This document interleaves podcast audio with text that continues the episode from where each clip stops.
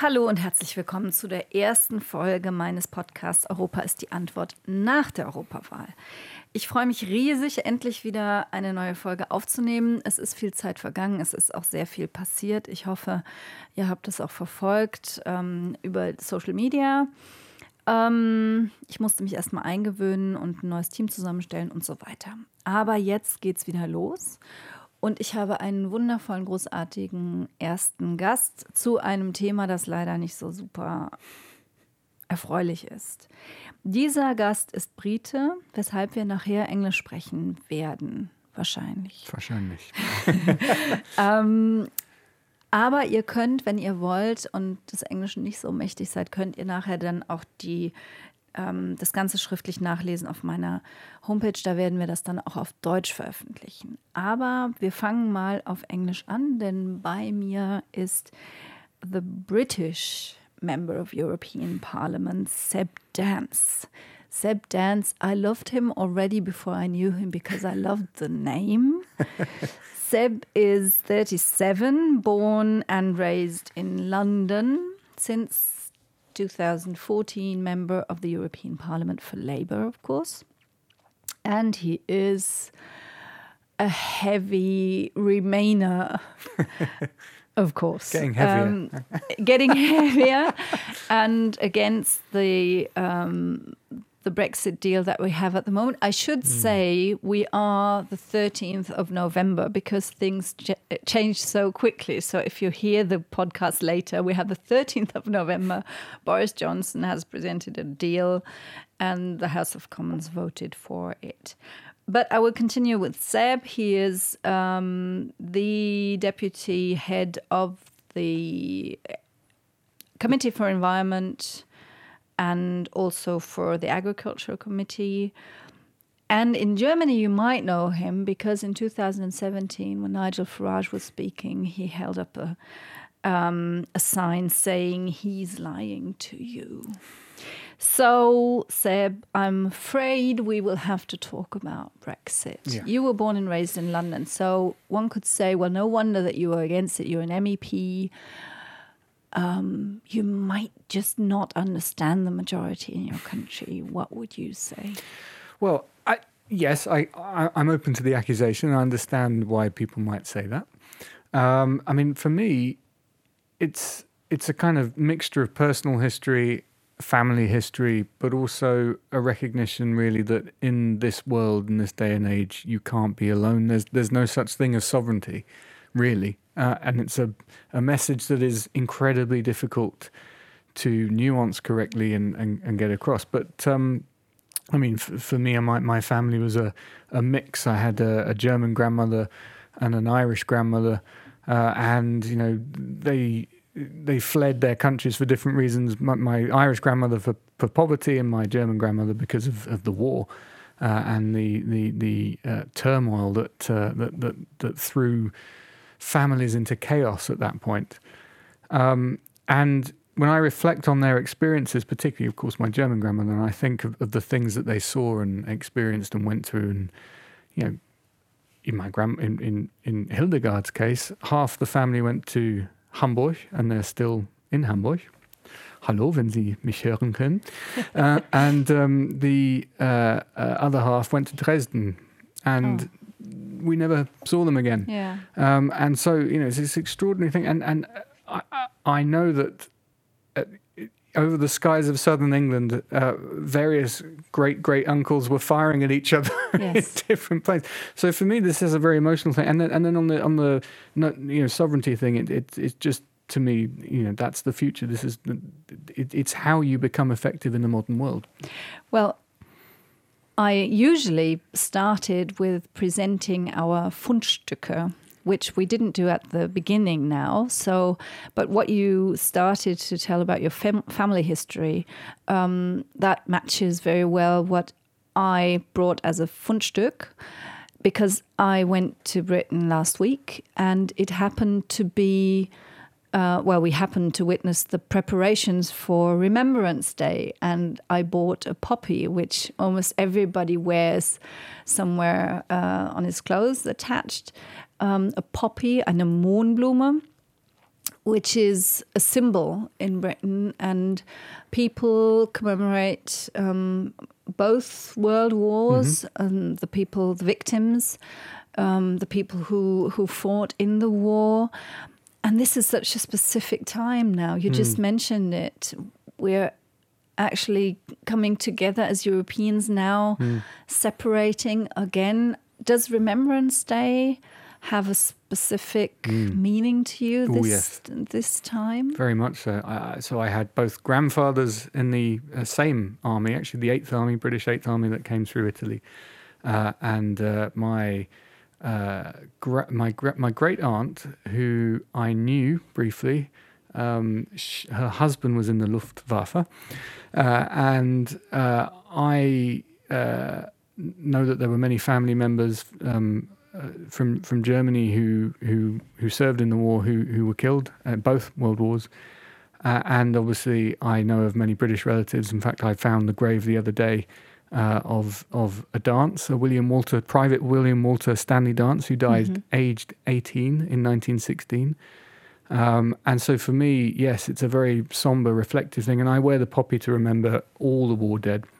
I think there is a a, a worrying trend that the poppy is attached to national pride and that it becomes a symbol of of victory and and that for me is wrong completely Mm. wrong um, it is a very personal thing and it should be a personal thing i think uh, just the other day uh, with a colleague here we went um, to visit some of the battlefields uh, of the First World War, and we visited the British cemetery at Tyne Cot and Mm. also the German cemetery at Langemark.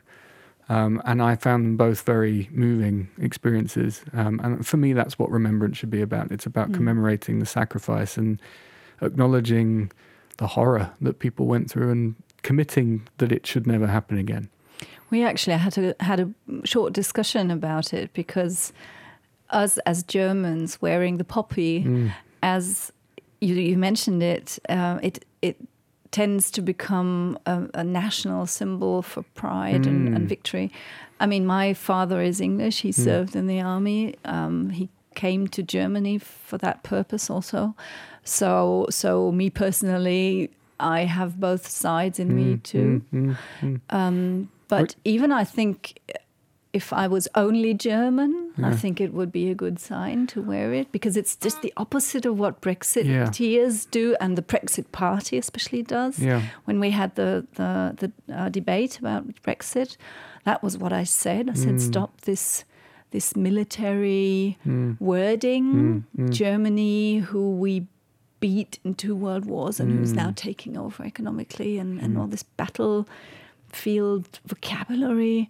What do you feel when you hear that? just really sad, frankly. Um, so I don't know if you, you you've spoken to many World War II veterans, but the, the my grandfathers. Um, I only knew one of them. Uh, my my mother's father died before I was born, but my father's father.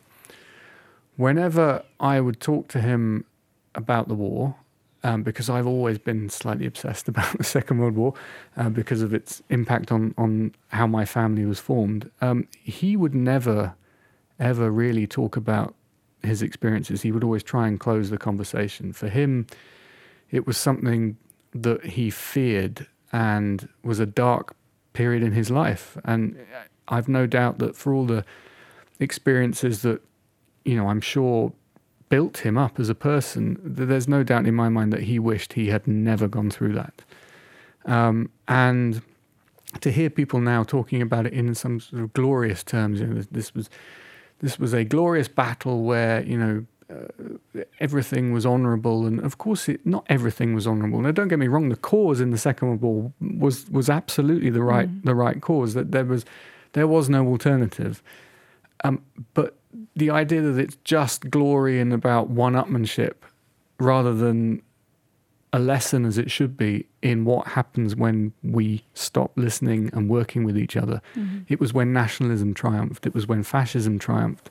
It was the opposite of everything that the EU is supposed to stand for. And, and I'm not saying Brexit is the same as fascism, of course not. But the the idea that we are somehow better than everyone else by virtue of being born on a particular part of the planet, it's a totally absurd. It's completely ridiculous. It's, we're all born in the countries we're born in by complete accident. it doesn't confer any greater value or worth upon anyone. But this idea somehow has taken root, and not just in Britain, obviously. Um, mm. And it, it, makes me very sad because I think that I honestly feel that way of thinking dishonors the people who really went through that, uh, mm. and and their their actual experiences are completely jar with that that notion of glory and a nation above everything else. Yeah. I totally agree. So, what did you bring? well, uh, it is again. It's about my family. It's it's a, packet of Lebkuchen. Lebkuchen. the, the, reason being, uh, my uh, my grandmother's sister lived in Hamburg, and she was convinced that we didn't have any decent food uh, or anything worth having. Well, being half British, I mean, no, I won't start about. Well, it was it was different in the seventies. I'm led to believe when when when she began doing this, but she sent food packages to my grandmother no. to her sister and, and included in these were, were packets of Lebkuchen that um, I became and still am slightly addicted to every Christmas, and I eat far too many. And um, oh, good to know. But, so I know now, what I can bring. Yeah, absolutely. Yes. But they now sell them in British supermarkets, which oh. they never used to. But they might not after Brexit well, because indeed. everything becomes so complicated. Indeed, I'm going to have to stockpile. Will it? Well, I mean, yeah, I think the the free delivery of fresh goods, not Lebkuchen, maybe not that fresh, but the free delivery of, of food items certainly is, is, is, of course going to be disrupted in, in the event that there there isn't a deal or, or we have a very hard Canada style agreement at the end of 2020, which is what Johnson apparently wants. I mean, you talk to any manufacturer, you talk to any food distributor, um, retailer, supermarkets. I've visited the port of Rotterdam, for example, where the majority of products that are then destined for the UK first enter the, the European market. They don't come directly to the UK. We don't have the deep port capacity. Felixstowe, London Gateway can handle a lot of goods, but they can't handle anything like the number of goods that. Uh, uh, that, that, that, feed uh, uh, and support the economy the size of Britain's. It mostly goes through Rotterdam from which point it's then exported uh, into the UK.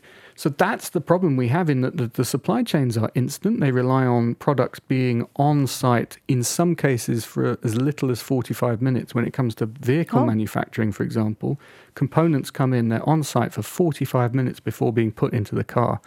That just in time process, you can say, well, you know, we can go back to a time before just in time, sure, but it saved the manufacturers a lot of money. It reduces waste. Why would they continue to locate somewhere and use a business model from 25 years ago when they can go somewhere else and mm. use a hmm. current money saving business model? It makes no sense to me. And it makes no sense to the manufacturers. And what they say to me in the meetings I have is that under a Canada style agreement, there are huge sectors, huge sectors in the UK that will simply not be as competitive as they are now. Mm-hmm. And we already see a number of of enterprises moving mm. uh, moving mm. abroad, mm. moving to the continent. Mm. Um, what is your feeling about um, how the population reacts to to the way the decisions are being taken? I mean, obviously, um, it is difficult if you see that the British Parliament um, votes on eight different propositions and rejects them all. Mm. That it takes so long that we've seen two mm. delays already, mm. and we hmm. might, uh, nobody knows, face another one. Um, and now we have a prime minister who who plays on that, who hmm. says, hmm. um, "I am the one who's going to be, who's going to get Brexit done, and it's the stupid parliament and the stupid complicated mechanisms mm. of democracy mm. who prevent me from doing it. What, does, what does that do? What does that do to, to Britain? Well, I, I think it's incredibly damaging um, because people's trust and faith in politics everywhere across Western democracies is is at a pretty low ebb at the moment for many, many reasons. But there are those who obviously seek to exploit that. They seek to uh, whip up the feeling that people have that politicians are out of touch, that they're not listening to them, and so on and so forth. Um, and the reality, of course, is that democracy is messy. It's very inefficient. It's slow. It's frustrating. But you know, it's better than everything else. It's better than uh, kleptocracies or um, having elite, uh, wealthy business people in charge, or any of the other regimes that, that, that exist around the world where people aren't free to express themselves and to and to put their views forward. And we've ended up in a situation where the government is pursuing a policy that is so clearly and demonstrably against the national interest that whenever anybody writes it down, it becomes impossible for anyone to own the negatives because they're there in black and white on a piece of paper. So nobody wants to put their name to the obvious disadvantages that would occur with any of those eight models that you put forward. Unfortunately, because of the referendum, you don't yet have a majority of people who are prepared to put this again to the people and say, do you know what, this isn't this isn't a very good idea. Although that number has been growing, and I think what people need to recognise is that in 2016, when Parliament first voted to trigger Article 50, it was a huge majority of something like 400. The majority for the second reading of the latest deal was 35, I think, something like 30, that. I think. 30. So that's a huge reduction. Now, it all, of course, now hangs on the general election. Uh, and you know what? It's anybody's guess. The polls look as if this is a mere formality that Johnson's going to get a majority, and, and you know we should all stop wasting our time and just let him uh, win this election and get on with it. Um, but I think things are far, far more complicated and fluid than the polls are suggesting. Not least because, of course, they got it so spectacularly wrong in 2017. The Tories actually were, were further ahead in 2017 at this point in the campaign than they are now. I'm not saying it's going to be a rerun of 2017. There are many, many differences between then and now. But I think looking at the headline polls and concluding that it's going to be an open and shut case of a Tory victory, I think that would be foolish at this stage. But now we've seen a new move by the Brexit Party who hmm. say that they won't run in the constituencies where the Conservatives, the Tories, are likely to win. Mm. Well, they're not running in seats that the Tories hold, um, but they are running in seats that the Tories want to get off Labour. So it's a very strange thing. Uh, personally, and your listeners might be surprised to hear this, I don't think Nigel Farage wants Brexit. I think Oh. this. I think this whole thing is about him. It's about building his profile, his movement. Sure, he might, you know, ideologically want Brexit on his terms, but the idea of someone else de- delivering it or, or or taking the glory of you know of, of, of, of his project, I think, is an anathema to him. He's only relevant as long as Brexit doesn't happen. So I think what we're seeing is basically him panicking. But what they've agreed is that sitting Tories uh, won't have a Brexit Party challenger, but where they need to win seats off Labour, there will. Uh, and all of the evidence shows that that will hurt the Tories more than it will hurt Labour. Um, and, you know, let's not forget under our system, Johnson needs to win a large number of seats in order to get a majority. so just by standing still, he will end up with another hung parliament. So he has to win seats off Labour. All the indications are that the Tories will lose seats in Scotland. Now, they currently have something like, I think it's 14 seats in Scotland. Let's suppose they lose all of them. That means they then need to get double that number, 28, in order to gain or make up the loss uh, from Labour. That's a very tall order. Just that, and that's before they've even started actually making inroads elsewhere. So we shall see. Um, what what is clear is that they will continue to pile up huge majorities in areas they they, they already hold, um, and and so will Labour. So it will all come down to a very small number of marginal seats, a very small number. Now, we will have to explain to German followers that the electoral system in Britain is completely different to the one mm. in Germany because for every constituency, Wahlkreis, only one person is elected. So mm-hmm. the one with the most votes goes to parliament and all the others do not. There is not no such thing as a party list or a second Zweitstimme mm. As we have it in Germany. So that means if you win constituencies by 99%, it's just as it's worth just as much as if you won it by 51% mm-hmm, mm-hmm. or even by 40 if you have mm-hmm. m- pl- uh, more more candidates. So um, the point is to concentrate uh, on uh, to win as many as possible and not to have a high majority of votes in total. So that is the trick um, in in the UK. A bit like it, well, a bit no, you can't compare it to the US where you just have to win a majority of of. um of states um, in the end. Well, no, it's it's it's different, but um, that means Labour has to try to win as many constituencies, as many Wahlkreise as possible. Yeah. Now, what is the strategy? Well, we have to hold what we have, um, and we made some surprising gains in 2017, but we also need to go on the offensive. So the Labour Party strategy is to go on the offensive, to go after Conservative seats at the moment. I think uh, the, the, the launch of our campaign was in a seat that's held by the Tories with a majority of about 12,000. So that's a tall order. um, but by going on the offensive, obviously, we then force the Conservatives to spend money holding their own seats when the Conservatives would much rather be spending money on uh, on on on an attack themselves and gaining Labour seats. Um, you, you know, we're in a. I don't mind saying uh, on your podcast that uh, the Labour Party's position has not been great, uh, and I think um, our our leadership position has been missing on this issue of Brexit. Um, so our campaign will be about many things, and I think we'll try and talk about anything other than Brexit.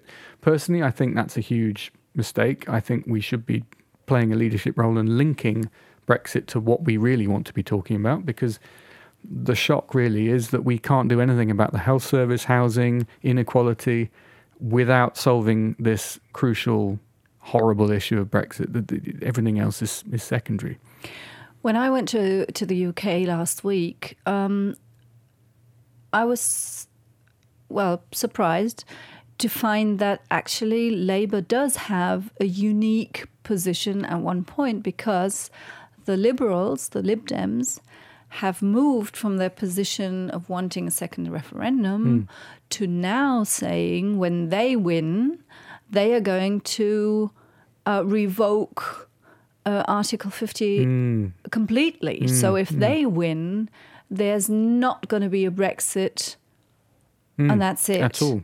So, um, and as far as I know, even a lot of people who who who voted Remain or who would like to stay in the European Union say, "Well, but we've had a referendum, and you can't completely ignore." the result of that. Mm. So now, if I see it right, Labour is the only, well, relevant political party mm.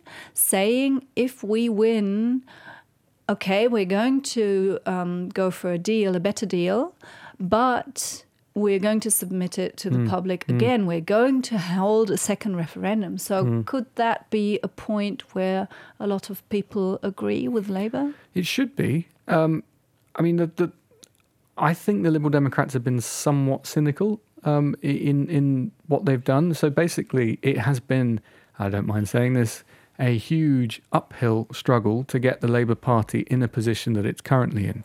Three years ago, when people like me said that we needed a confirmatory referendum on whatever the deal looked like and put it back to the British people, people you know, I was told that I was unrealistic. You know, this was not something that would ever happen. We're going to leave the EU. This is now Labour Party policy. Just accept it. Of course, I never accepted it. I banged on about it for three years.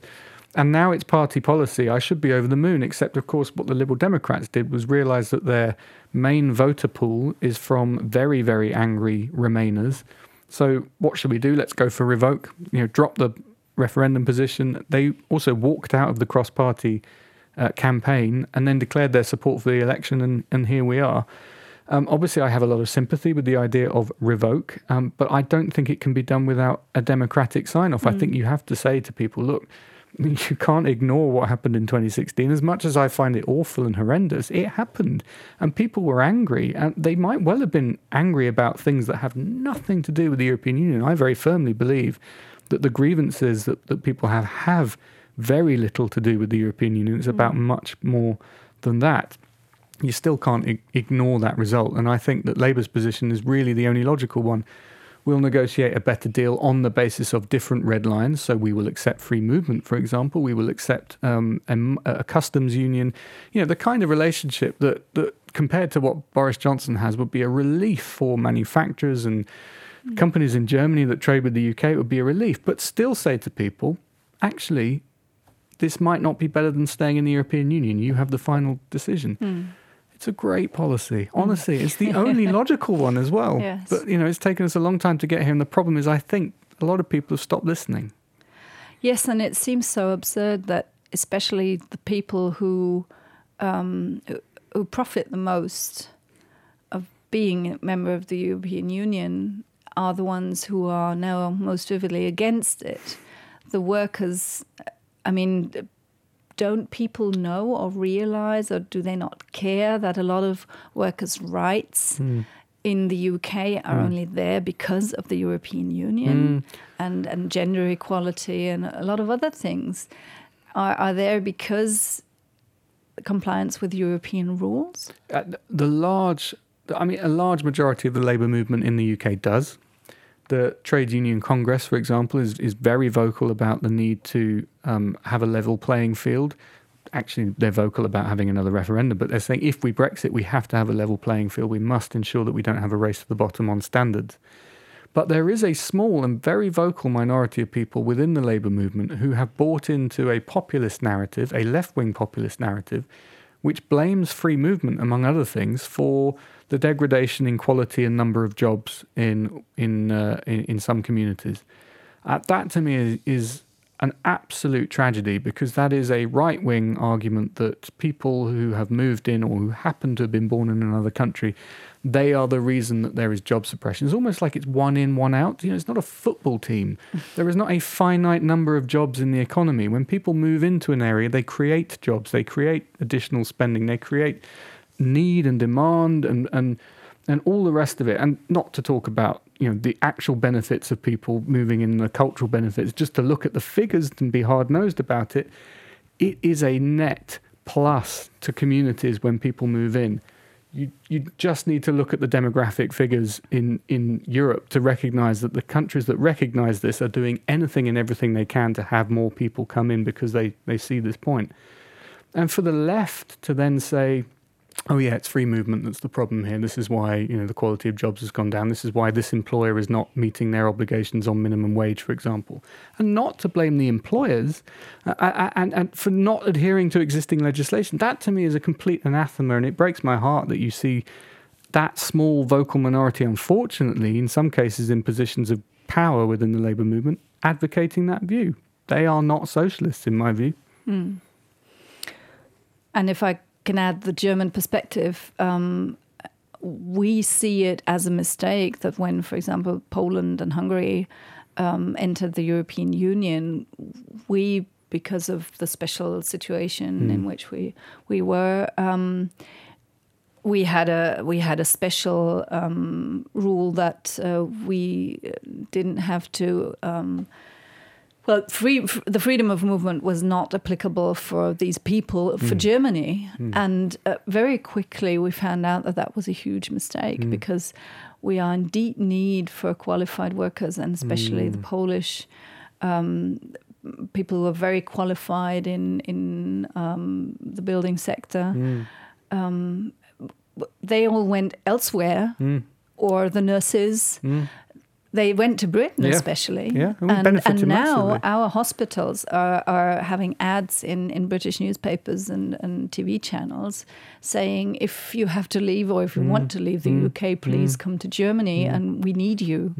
Mm. So, um, is there the discussion? And they are. Is there this discussion? I mean, the NHS, the National Mm. Health Service. Mm. Um, I have to explain that, or we have to explain that maybe to our vote, uh, to our, to our voters, to our um, followers here. Um, that is very special in Britain. Mm. That it is um, something that you are entitled to. Um, because you live in the UK, you don't have Mm. to pay anything. It's completely tax financed. Mm. So it's very precious to British Mm. people. Mm. Mm. And then you see all the nurses and doctors leave, the Eastern European ones. Doesn't that ring a bell? It, it, it does, um, particularly. I mean, you have campaigning groups like the British Medical Association that that regularly highlight the fact that the EU 27 workforce is the backbone of the NHS. Um, that the the health service has benefited enormously from the expertise, qualifications, uh, and people who want to to study and practice medicine in the UK for many reasons the health service being one of them. The the use of English has been a massive advantage. I don't mind saying, um, and, and and people you know have, have availed themselves of free movement to to contribute to the health service. So yes, we have a huge shortfall now. I think it's it's now at eighteen thousand uh, uh, nursing staff that we are short of. um, since uh, 2016. So w- it's not like we had massive surpluses before, but we, we, we could keep the system going. It was it was running okay. Now we have a massive shortage. It, it of course takes decades to train people. Um, you can't just suddenly, you know, a lot of the discussion is, oh, we'll just train our own staff. Well, that takes 18 years. So, you know, what's going to happen in those 18 years? Mm. Nobody gets sick. I mean, the world doesn't work like this. Um, and yeah, as that is one of the reasons why I will never understand the reaction from some on the left who bought into the, the Farageist narrative about what free movement is. Um, I'm pleased to say they are a very small minority, but they are very vocal. Now, we have talked a lot about the economic uh, issues, but you mentioned that your grandmother is Irish. Mm. Um, this is something that has not been discussed in the UK, as far as I can see, or in Great Britain.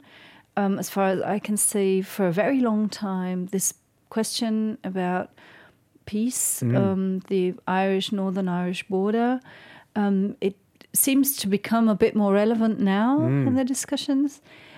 But um, I mean, how how concrete do you see the danger of of um, violence coming up again? Mm. About you know, young people, many of our followers probably have, have no idea how it was mm. in the in the mm. seventies and the mm. sixties. Um, there, what what do you think about mm. that? Well, growing up in the nineties, uh, that recently, I remember very clearly the threats, the bombs in London. Uh, there were sentry posts on each vehicle access to the city of London. They're still there, the sentry posts, well, least the traffic islands are, but I think the police have uh, long since uh, departed the, uh, uh, uh, the cabins. Um, you know, my mother used to joke because she drove into the city. She, she, kept horses. We lived in Surrey at that at that point. She she used to joke that she had fertilizer in the boot, and if she was ever stopped, that might, uh, and she was married to an Irishman, my father's, that might uh, oh. cause some problems. but yeah, I remember the, the, the threat all the time. Um, uh, there were there were several incidences when I was growing up of big bombs going off in, in, in London. There was one in, in the Docklands, which devastated a, an area that had just been built uh, for uh, office uh, development. They, there would normally be a warning, and the police would normally clear the area beforehand, but the damage was extensive. Uh, I think it was 1992. There was a bomb um, in the city of London that destroyed the Baltic Exchange. Maybe you know the Gherkin Tower. Mm. Uh, that was built on the site of that building, so you know we wouldn't have it without it. But you know, obviously people died, and it was a terrible, terrible time. But you know, I was also I worked in Northern Ireland for two years as an advisor to the Secretary of State there. And that's where it really hits home because when you look at the communities and talk to the people and you know about the low level incidences that are constant and getting worse, incidentally, and when you talk to the police officers and the police service of Northern Ireland about what's going on, they are extremely worried about a resurgence in dissident uh, activity. Um, and it's all it's so basic, but it's it's it's very important people understand this. The border in Ireland is one of the longest in terms of the number of road crossings in the world. So, yes, Ireland is a small island, and you think, how could this border possibly be long? It's long and it's meandering. It meanders a lot. So, you could be driving down a road, you'll be in the Republic, then you'll be in mm. Northern Ireland, then you'll be in the Republic, then you'll be in Northern Ireland. And the only way you know is that in the Republic they use kilometers an hour, and in the North they use miles per hour. That's the only way you'll know which jurisdiction you're in.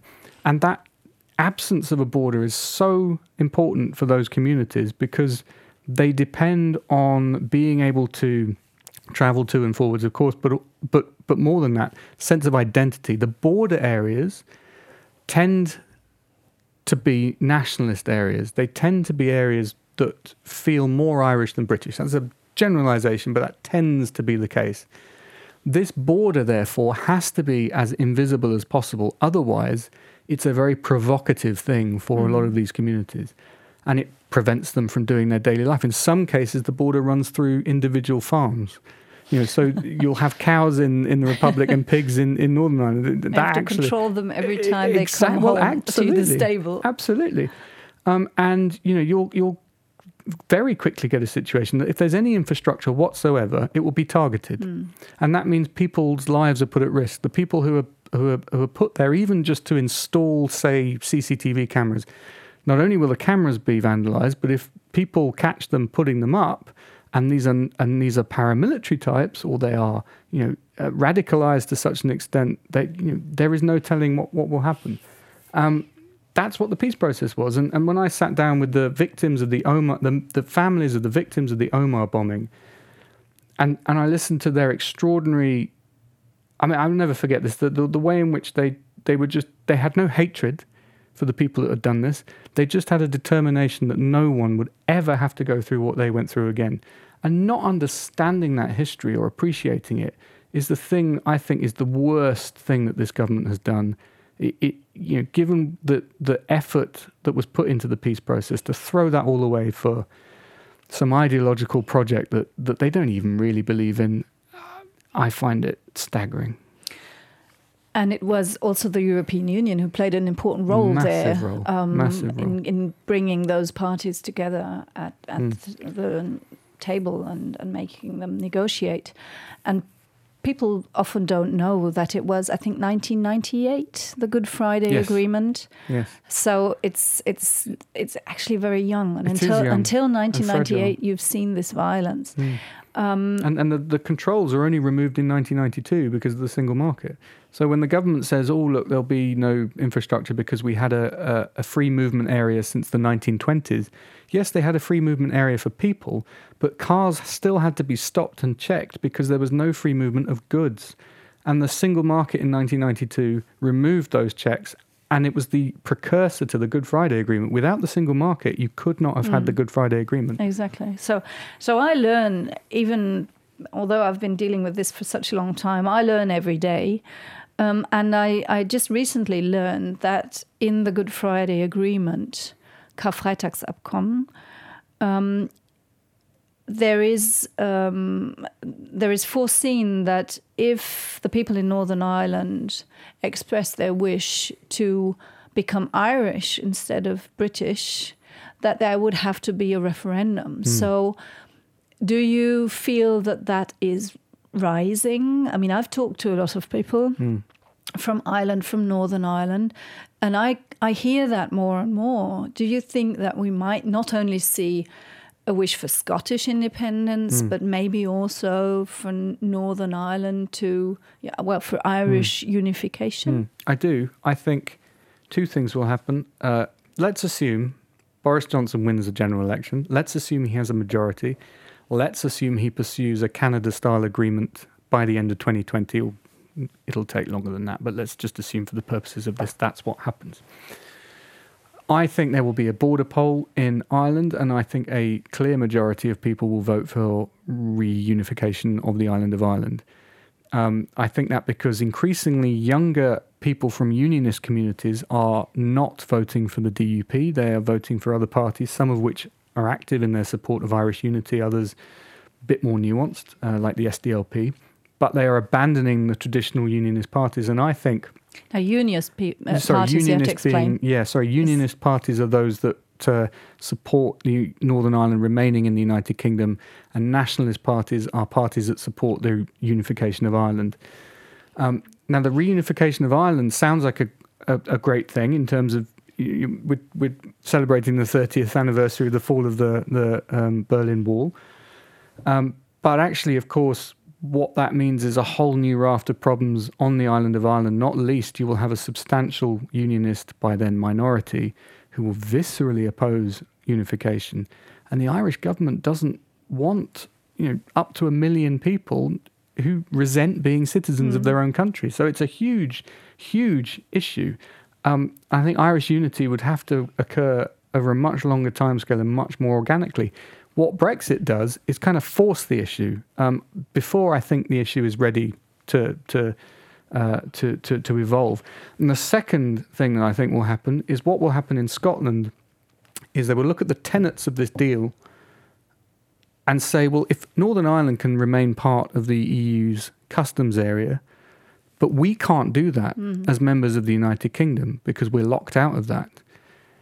There's only there's only one solution, and that is to break apart. And you have a Scottish nationalist government, you have a a, a majority for staying in the United Kingdom from 2014 that was very, very slim.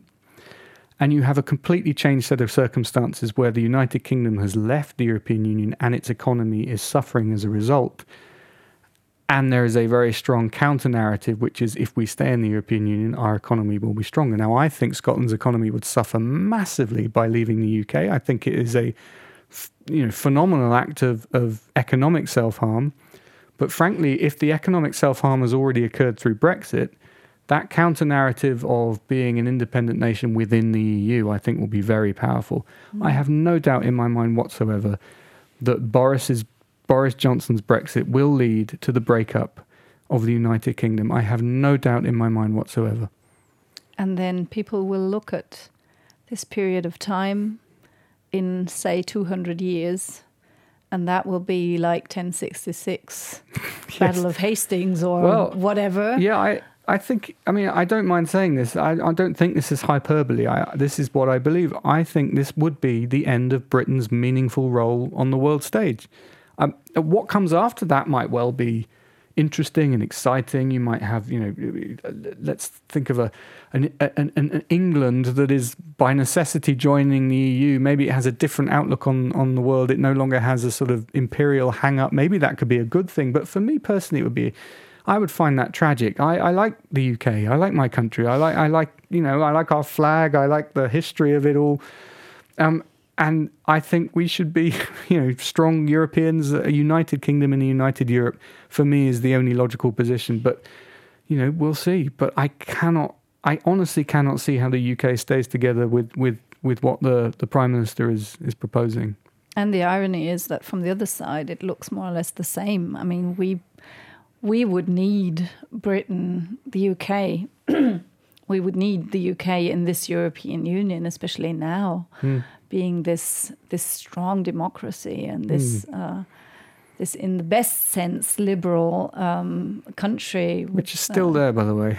it's still yes, there. It's buried yes. beneath a lot of nonsense at the moment, but that sense of fairness and you know st- uh, sticking by the rules. I know stereotypes are stereotypes and they're generalizations, but I think by and large it's still accurate.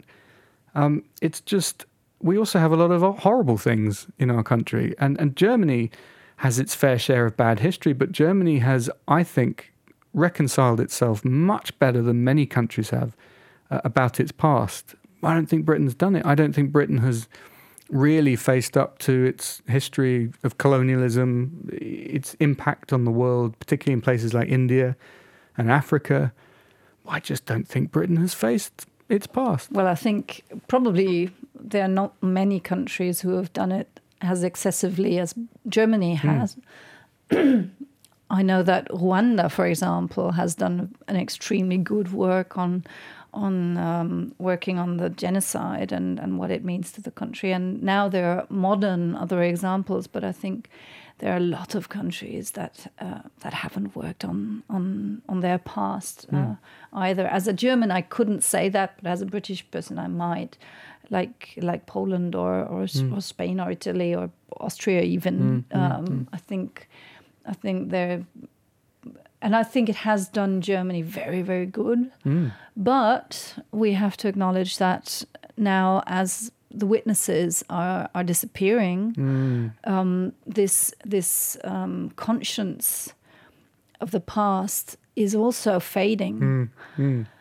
And um, we have a lot of work to do in our mm. country, definitely. And uh, that's our also social democratic uh, mm. task that we have to have to take on. Well, I, I very firmly, I mean, uh, like you say, the previous generation had a backstory, a, a, reason for the European Union, a reason for the UN and multilateralism. It was clear, it was instinctive. We now need a new backstory. We need a, a, a narrative that explains why unity makes us stronger, why pooling sovereignty makes us stronger, not weaker. And that has to be set against the populist narrative, which is you need to take back control by leaving these institutions. You need to destroy these these kind of bureaucracies because you know they're stopping you from from living your life as you would want it. And and these are two competing narratives, and, and we have to make sure that the multilateralism, the faith in institutions, and liberal democracy that has to win. because as you say, that backstory, previous generation, they are they are you know disappearing unfortunately, Mm. and with it that collective memory of what they went through. Now we end a bit like we started uh, on sovereignty. Um, and I, I always com- compare the European Union. I always compare the European Union to a family. And you would never have the idea of one member of the family being in control over everything beginning with the food choice or or the the the, the remote control of the TV and whatever else. Mm. It's always when you're together. It's always that you that you have to find common mm. ground, and if you like each other and you mm. want to stay together and have a common future, that you do that you do that. You compromise, and you know it's good. And sometimes you discuss, and sometimes you even fight and struggle but in the end you work for the common common purpose and the common good. And i mean i, I won't lose hope that uh, we will see the day where we'll germany and britain and all the other countries of the european union uh, will do that together. Absolutely, I mean, it's about compromise. yes. And and you know, Britain, I think, will get far more out of compromising with, with Germany and Italy and, and Sweden and France than it will with compromising with the US and China. Good mm. luck with that. Yes, yes, exactly. Well, now we should find a positive way of, of finishing off. I, I really love my British fellow MEPs. I think you really you contribute so much, not only your legendary humor, but also your ability to party. and no, it's it's um, politically. I think you really do us good, and I wish you stay for us a lot longer and maybe forever. Thank you. Let's hope Johnson doesn't win then. Yes, hope. Let's hope that Labour wins. Um, now I'll, I'll conclude in, in German, if you if you permit. Ähm, wir haben jetzt das Gespräch auf Englisch geführt. Ich habe es am Anfang gesagt. Wer jetzt ein bisschen Probleme hatte und wen das interessiert hat, ähm, kann gerne auf der Homepage nachschauen. Da werden wir die komplette Übersetzung einstellen. Ganz einfach auf katharina-barley.de slash Podcast. Und natürlich werde ich die nächsten Wochen auch ähm, noch mehr tolle Gespräche führen. Viele mit europäischen Kolleginnen und Kollegen, weil hier echt spannende Sachen passieren und diejenigen über ihre spannenden Entwicklungen auch in ihren Heimatländern berichten. Und da gibt es viel zu sagen. Vielen Dank. Thank you very much, tschüss. Seb. Und tschüss.